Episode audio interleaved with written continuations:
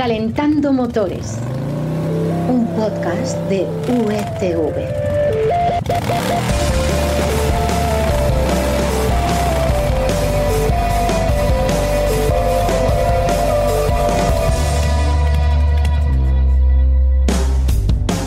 Hola, bienvenidos a Calentando Motores, el podcast en el que ya sabes que hacemos un repaso a lo más interesante que ha sucedido o va a suceder esta semana en el mundo de los coches y las motos. Esperamos informarte, pero también entretenerte y darte las claves para que conozcas lo más importante de la noticia, la esencia. Y para ello tenemos aquí a los expertos de motor de Unidad Editorial que han sacado la información. ¿De dónde, Quique Naranjo? Hola Carlos, pues en verano también de marca coches y las secciones de motor de El Mundo y Expansión. Pues en verano también, por supuesto. Hoy tenemos temas muy interesantes, como siempre. Te vamos a hablar del Goodwood Festival of Speed, que se va a celebrar este fin de semana en Reino Unido. Si te gustan los coches, estar en Goodwood es tocar el cielo. También te vamos a contar ¿Para qué sirven esos indicadores de color rojo? No sé si os habéis fijado alguna vez que aparecen todavía en los velocímetros de muchos coches. Y terminaremos acercándonos a las minimotos. ¿Cuándo y por qué surgieron? ¿Qué tipos hay? Lo sabremos. Tenemos el maletero dispuesto con estos temas, así que nos ponemos el cinturón de seguridad, pulsamos el botón del contacto, un instante hasta que el semáforo se ponga en verde y arrancamos.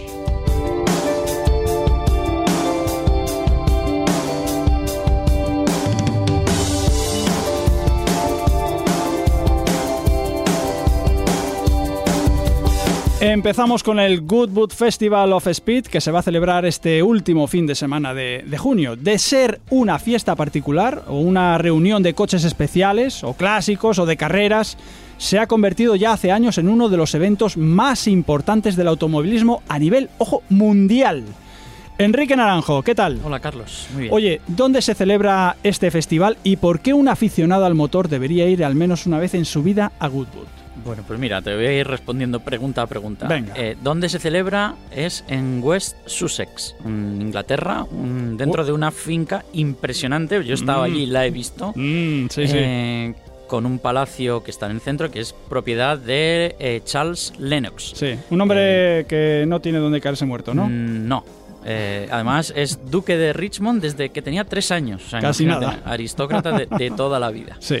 Y en cuanto a por qué hay que ir allí, pues porque están todos los coches eh, más impresionantes del mundo, los más caros, exclusivos, coches de competición y motos también, ojo, Mm, de sí. todas las épocas. Eh, desde los Fórmula 1 de hoy hasta, bueno, pues eh, de coches de carreras de principios de siglo. Y los Ah. ves, además, en movimiento y Ah. muchas veces con pilotos súper famosos de, de la época moderna o de épocas anteriores al volante. Este año, por ejemplo, están confirmados algunos como George Russell o Wang Yuzu, Eh, pilotos de Fórmula 1 de actua- actuales, de la temporada actual, y Sí. leyendas como Nigel Mansell, por ejemplo. Oye, ¿y estos coches, Kike, los, los ves en la distancia o puedes acercarte un poco, puedes hacerte fotos, puedes eh, tocarlos? No sé. Sí, sí, puedes, puedes tocarlos con cuidado, pero puedes tocarlos. Están muy accesibles.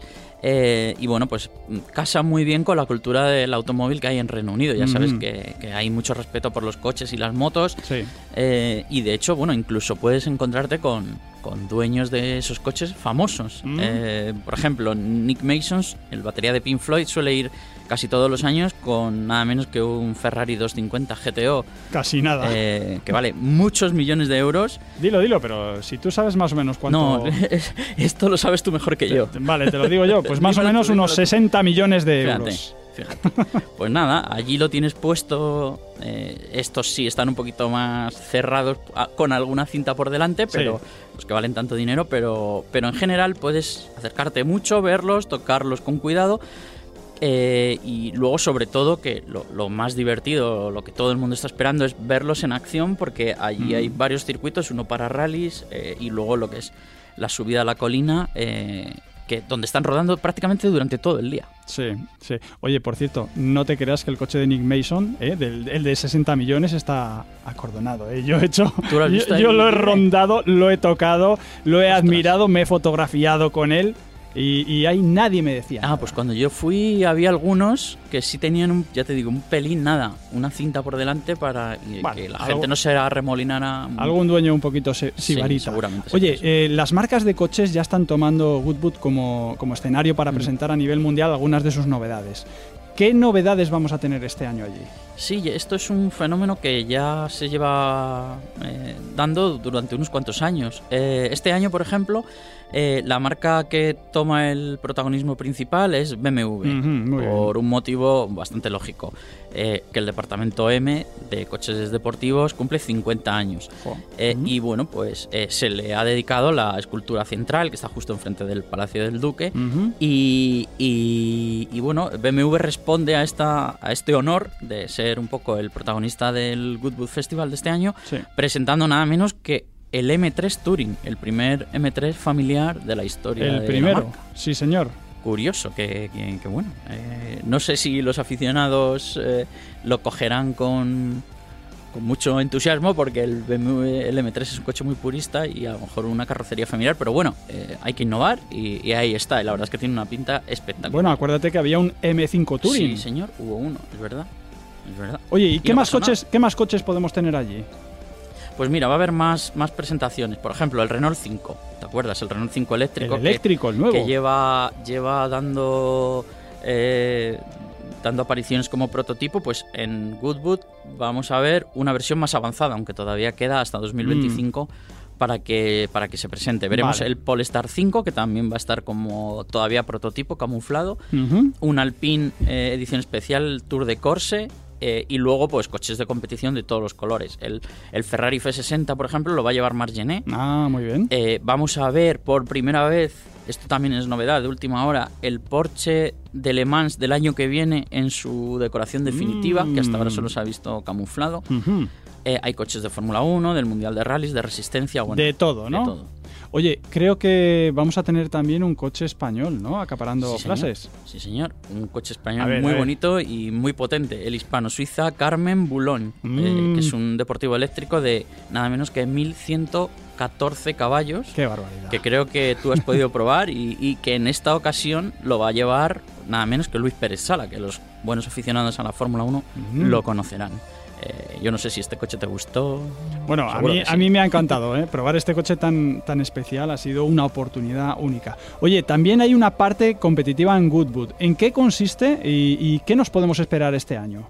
Pues eh, como ya te había dicho antes, un poquito adelantándolo, dentro hay un circuito eh, o un tramo de pista, digamos, que es la subida a la colina eh, y tiene 1,16 millas. Sí. Y es un circuito muy cortito Sí, que hacen en apenas 40 segundos el récord, el que lo tiene el Volkswagen IDR eléctrico, aquel que batió también el récord de Pace Peak. Me acuerdo. Sí, y este, este año hay un ex piloto de Fórmula 1 que se llama Max Chilton, no tuvo mucho éxito, pero bueno, por lo ahí anduvo. recordamos, lo recordamos, Y, sí, sí. y quiere batirlo con un coche que tiene un nombre muy extraño, que es, es McMarty Spirling. McMarty McFly. Pues casi casi, ¿no? Un nombre un poquito Ahora que raro, hablamos ¿eh? del DeLorean hace unas semanas también, Oye, pues estaría bien un DeLorean aquí. pues ¿eh? a lo mejor sale, a lo mejor sale. O a lo mejor ya ha salido y nos O lo hemos a salir- perdido. O vaya a salir en años próximos, cuando esté terminado, seguro. Y bueno, pues este eh, Chilton va a intentar superarlo con un prototipo, este prototipo eléctrico que es cu- muy curioso porque es chiquitín, compactito, eh, es, es digno de ver. O sea, que tiene que quedar por debajo de los 39,9 Cómo segundos, eso. que es eh, ahora mismo el récord. Una fiesta, bueno, impresionante. una vez al menos, si te gustan los coches, una vez al menos en la vida tienes que ir. Tienes Pero, que estar pero eso aquí hay un problema. que, Eh, ver, dime, a ver. Pues no sé si te pasó a ti, pero yo he ido una vez en la vida. Pero a partir de que vas la primera ya quieres ir todos los años. Ya. Y como no se puede, pues mm, ahí es un poco. Ya, ya, ya, pero por lo menos puedes contarlo. Eso sí. Eh, eso es lo importante. Bueno, esto es una cita casi o sin casi a la altura de, de Le. Mans. Sí, sí. Sí. Gracias, Quique. Espero que vuelvas un día. Espero volver yo también. ¿eh? Venga. Y bueno, sé además que lo vas a ver este fin de semana por streaming, ¿no es cierto? Sí, sí, sí, la web de, de Goodwood, en, en- bueno, o el canal de YouTube, que es más fácil, Sí. eh, pues está eh, transmitiendo prácticamente todo el día y yo lo que hago es, estos días me lo pongo de fondo Hmm. y lo tengo ahí y tal. Escuchando Cuando escucho ruidos Oh. así un poco más altos que otros, pues voy conectando ahí, voy, voy prestando un poquito de atención. Es una buena, es Bueno. una buena práctica. Pues no serás el único que va a verlo, Quique. Muchas Hombre, gracias. Seguro, y además el que quiera hacerlo lo podrá ver en la web de marca. Muy bien, y ahora vamos con esas rayitas misteriosas de color rojo que aparecen en el velocímetro de los coches. Nos lo cuenta Dani Lifona ahora mismo. Calentando motores. ¡Trata de arrancarlo! Un podcast de USV. ¡Trata de arrancarlo, Carlos! ¡Trata de arrancarlo! ¡Trata de arrancarlo, por Dios!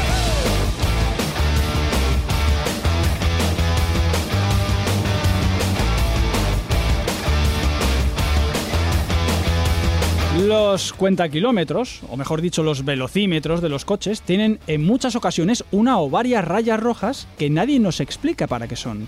Dani Lifona, bienvenido. Hola Carlos. Oye, ¿tú eres de los que se habían dado cuenta de esas rayas rojas? Porque hay mucha gente, seguro que si sales ahora mismo por aquí por unidad editorial y empiezas a preguntar, muchos te dirán que ni me habían fijado. Sí, y te voy a decir la verdad, durante mucho tiempo ni me molesté en investigarlo, pero al final te puede la curiosidad y entonces ves que todo tiene un porqué. Vale, vamos a situarnos. A ver, eh, ¿dónde están esas rayas rojas? Ya sabemos que está en el, están en el velocímetro, pero ¿dónde? ¿Dentro? ¿En la esfera? Eso, eh, como, como tú has dicho, están en el velocímetro. Ya sabes que estas esferas tienen unas rayas que indican la velocidad de 10 en 10 o incluso de 5 en 5. Y hay unas rayas indicadoras, como en el reloj indicando las 7 o las 9 o la hora que sea, pues en algunas de esas rayas, que suelen ser blancas, aparecen en rojo. Pero cuidado, que no todos los coches las tienen. Vale. Y ahora la pregunta del millón, que diría alguno. ¿Y eso para qué está ahí? En un principio estas rayas se emplearon para indicar cuál era la velocidad máxima que se podía alcanzar en cada marcha. Te hablo de algunos coches cuando la mayoría de, de- de los coches eran normales, no hablo de deportivos que no tenían contrarrevoluciones. Sí, sí. Pero luego los cuentavueltas se convirtieron en algo normal y entonces los fabricantes se dieron cuenta de que podían utilizar una o varias rayas para indicar que te estabas pasando de velocidad. Y así es como se popularizaron. Vale, eh, Dani, he visto fotos, eh, porque, eh, claro, esto lo hemos sacado un poco a la luz y, y me he puesto a mirar por, por curiosidad y he visto que algunos tienen una raya, hay coches que tienen dos, hay otros, casi te diría la mayoría de hace décadas, por ejemplo, de coches de hace 10 años, que tienen tres, ¿eh? Esto, eh, ¿cómo, cómo, ¿qué criterio se sigue? Exacto. Eh, eh, los hay con una, con dos e e incluso con, con tres. Ya sabes que hay distintos límites de velocidad. No es lo mismo conducir en ciudad que en carretera convencional o en autovía. Mm, Entonces, algunos empezaron a poner rayas rojas en el 30, el 50 y el 130, por ejemplo. mm. 30 para las zonas residenciales, 50 por el resto de la ciudad y 130 por autovía y autopista. Otros las ponían a 50 kilómetros por hora por la ciudad, a 90 para las carreteras secundarias y a 120 o 130 para las autovías y autopistas. Ya. Eh, Dani, estás hablándome en pasado, que me he dado cuenta, ¿eh? Eh, ¿Qué pasa? ¿Que esto ya hoy día no se estila o qué? Ya no se utiliza tanto. A ver. Conviene saberlo y nosotros lo contamos porque mucha gente eh, lo tiene en el coche y se preguntará el por qué. Muchísima, mucha no, muchísima. Eso es, pero hay un inconveniente para que vaya cayendo en desuso. Mm. Y es que estos límites de velocidad, por un lado, son diferentes en cada país. Ya. En algunos, en las carreteras convencionales, se puede ir a 100 km por hora y en otros a 90. Ujú.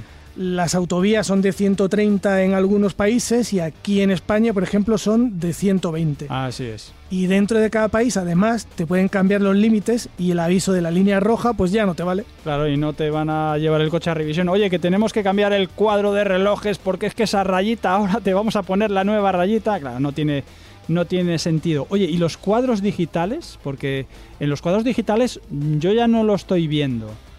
¿Lo tienen, lo tiene alguno? Pues sí, se, se podría hacer porque es una, una cuestión de software. Pero esto supone un nuevo gasto y- para los fabricantes y además, como hemos comentado, no puedes evitar que las leyes cambien en cinco años y entonces ya no valgan. Mm. estaría bien que los coches más modernos actualizaran over the air y te indicaran siempre los nuevos límites.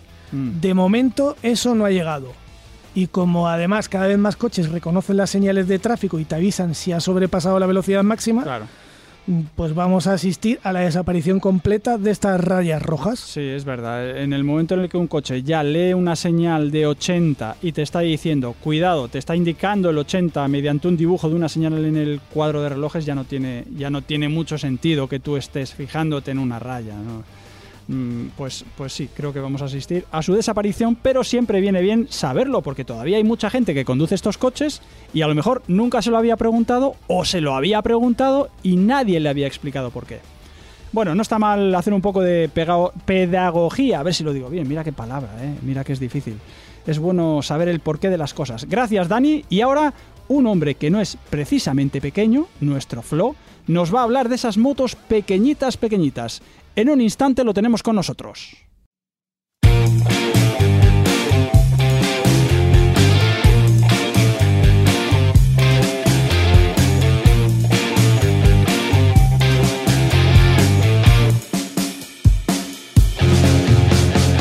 Las minimotos están de moda. Ojo, no hablamos de esas motos diminutas con las que se corren en los circuitos, las pocket bikes, sino de motos para ir por la calle, con su faro, su matrícula, ¿eh? motos de verdad. Flo, ¿qué tal?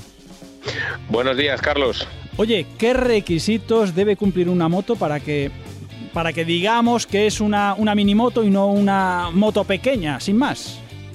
Bueno, lo primero que hay que decir es que lo de las eh, motos pequeñas, hay algunas marcas que sí que lo explotan, otras no les gusta tanto, Ya. pero eh, realmente lo que deberíamos tener en cuenta es la longitud, el tamaño de la moto. Eh, podríamos decir que el- estaríamos en, un- en una horquilla de longitud aproximadamente de un metro cuarenta, un metro cuarenta estamos hablando, de largo total, sí, Mm. hasta digamos el metro, metro ochenta, como muchísimo. Ya. Eso de longitud total.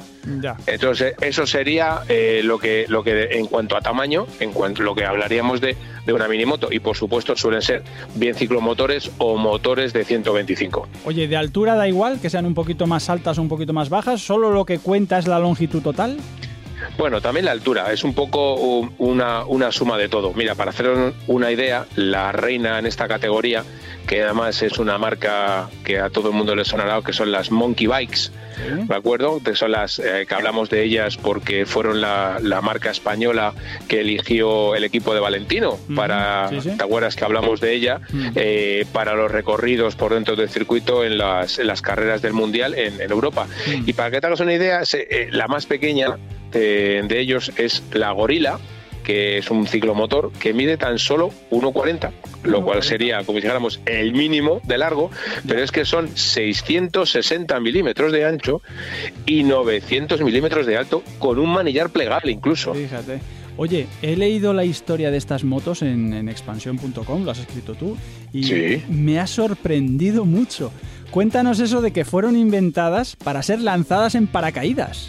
Sí, además mucha gente eh, le sonará el nombre de para scooter. Y es que eh, el gen original de esta idea eh, tomó eh, forma de una moto que se llamaba, un- un- un- una especie de, de prototipo que se llamaba Well Bike, que fue una curiosa solución fraguada por uno de los miembros de las Fuerzas Especiales Británicas, Mm. que tomó la idea de su teniente coronel, un tal John Doffin, que creó una moto para poder ser lanzada, como todos los suministros, dentro de un cilindro que tenía que tener, como que tenía las dimensiones de un metro, 1,3 metros de largo y 40 centímetros de diámetro. Así que así se podían lanzar. Era una moto que tenía que tener el manillar plegable, sin suspensiones, sin luces, solo tenía un freno trasero. Y bueno, la idea era buena porque además se podía, hicieron todas las pruebas y los soldados podían desplegarla y ponerla en marcha en tan solo 11 segundos. Ah. Y debutó el día D, el famoso día D en Normandía con la sexta división Fíjate. Aerotransportada. Pero no, no, no tuvo éxito porque una cosa son las pruebas en, eh, como si dijéramos, con gaseosa y otra cosa es en el campo de batalla En la guerra con de el bar, efectivamente, con el barro, con todos cargados, pero bueno, era una moto que ya entonces tenía 150 kilómetros de, de autonomía, pero bueno, quedó ahí. Ya. Oye, ¿y cómo es que luego de un invento que es para, para la Segunda Guerra Mundial, cómo se pasa después a un, a un uso civil? Porque esto me recuerda un poco a la, a la historia de Jeep, ¿no? Efectivamente, pues tras la guerra el teniente coronel se quedó se quedó en el paro, como quien dice, y pero no cejó en el empeño este que tenía en esta idea. Entonces cogió la idea inicial, creando una marca que se llamaba Corgi, como el perro de, de su majestad la, la reina y los, los, reyes de Inglaterra, y pasó a ser el director general de, de esta, de esta empresa eh, para hacer llegar a la sociedad civil eh, esta idea. ¿Y qué pasó? ¿Qué hizo? Pues se lo hizo que la exportó a Estados Unidos y bajo el logo de Indian, que entonces estaba muy, muy en boga todavía, mm. con el nombre de Papus, pues se hizo famosa y se extendió su uso y concepto pues por todo Estados Unidos. Oye, y tengo entendido que sobre todo, sobre todo, el gran aldabonazo, entendido por lo que he leído de cuanto has escrito sobre ellas, fue en los grandes premios de motociclismo, ¿no? Fíjate que es una moto que, que uno piensa que no corre y efectivamente no corre, pero está ahí. Explícanos también un poco eso. Claro, porque ten en cuenta que es una moto eh, que era fácil de, conducir, de poco mantenimiento, se podía meter detrás de la furgoneta en un momento determinado. Son motos que, que, pesan que pesan muy poquito, o sea, estamos hablando de motos que pesan a lo mejor 70, 75, 80 kilos.